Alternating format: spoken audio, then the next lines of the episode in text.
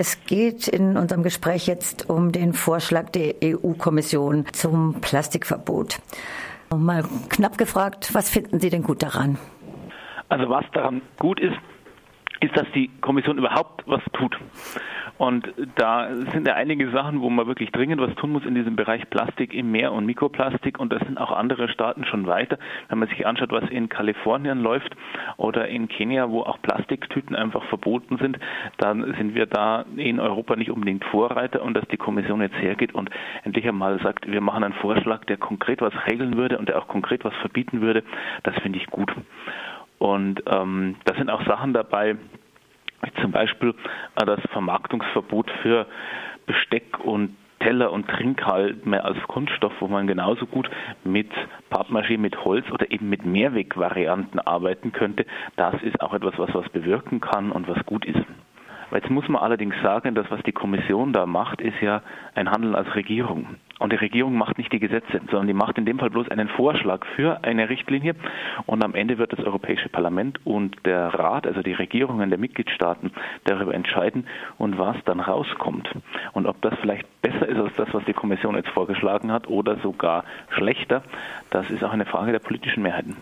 Ja, das wird ja voraussichtlich wirklich lange dauern. Es gab schon eine Schätzung ungefähr zu sieben Jahren. Das ist viel Zeit für viel Müll und viel Verpackungsproduktion. Jetzt ist es ja so, dass es was Sie auch gesagt haben, das Verbot betrifft zehn Produkte, die 70 Prozent Abfall in den, in den Meeren ausmacht.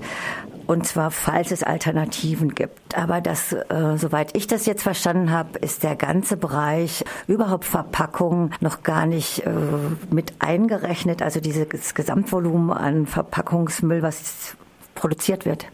Genau, also es geht hier ausschließlich um, und so heißt auch das, das, ähm, der Vorschlag, es geht ausschließlich um Einweg-Kunststoffprodukte, also um Dinge aus Plastik, die einen äh, Wegwerfprodukte sind an Stellen, an denen es auch mehrfach Benutzungsprodukte gäbe.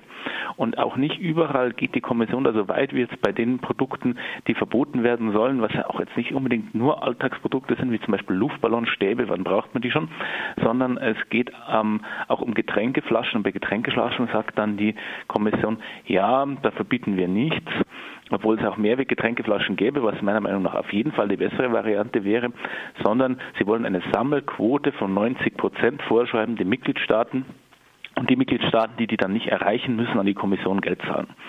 Auf die Art und Weise will man den, den Rücknahmequote erhöhen, aber nicht das Problem lösen, dass diese ganzen Einweggetränkeflaschen erstmal produziert werden und dann später auch entsorgt werden müssen.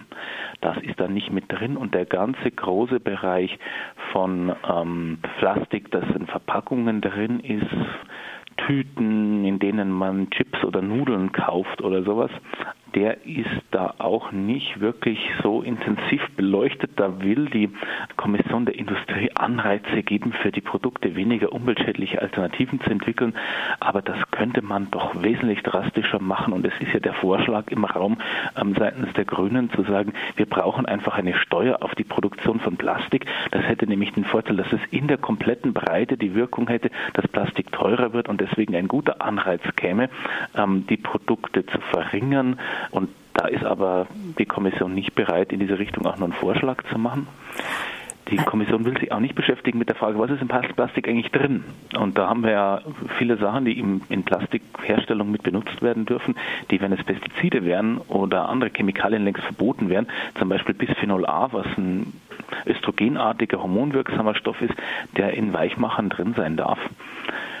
Und das ist schon auch doof und damit beschäftigt sich die Kommission überhaupt nicht. Und eine wenn ich gerade dabei bin, dritte Sache, womit man sich überhaupt nicht beschäftigt, ist der Bereich Mikroplastik. Die Kommission zielt auf die Sachen, die im Meer zu finden sind. Deswegen beschäftigt sie sich relativ lang mit Fischfanggeräten.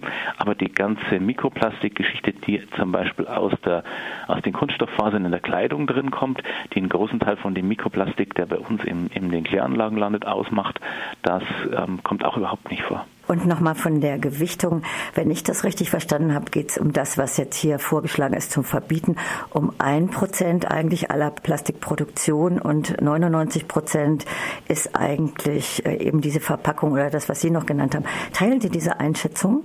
Ich kann Ihnen jetzt keine konkrete Zahlen sagen, aber wenn ich die, die äh, Dinge hier vor mir sehe, dann würde ich sagen, diese Einschätzung 1% ist eher so ein höchstens 1%, weil Wattestäbchen, Besteck, Teller, Trinkhalme, Rührstäbchen, Luftballons, Stäbe aus Kunststoff, das sind die Sachen, die wirklich komplett verboten werden sollen.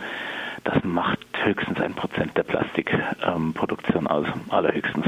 Sagen Sie mal, es gab ja schon auch viel in den Bevölkerungen jeweils der verschiedenen Länder, viel auch äh, Widerstand, vielleicht jetzt nicht, aber viel äh, Protest gegen die Verschmutzung der Meere und auch Beängstigungen. Ist das eine Antwort darauf oder was, äh, wie schätzen Sie das Ganze ein, dass das jetzt aufs Tablett kommt? Es ist auch Sommer, die Strände sollen sauber sein, oder? Ich bin da ein bisschen kritisch, ja. Ja, die Kommission reagiert damit auf jeden Fall auf, den, auf die öffentliche Diskussion zu dem Thema. Das ist ja auch erst einmal was Positives, aber ähm, dass da jetzt wahrscheinlich in einem längeren Prozess etwas rauskommt, was nur punktuell Wirkung zeigt, ist dann so toll auch nicht.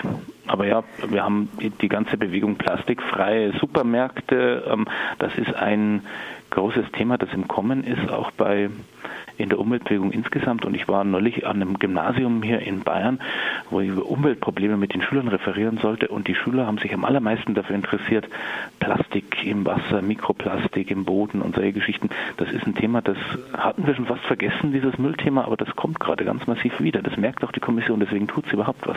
Also eine Frage, die mich auch noch interessieren würde, ist, was ist denn von der Kunststoffindustrie zu erwarten an Gegenbewegung oder dass sie das sabotieren?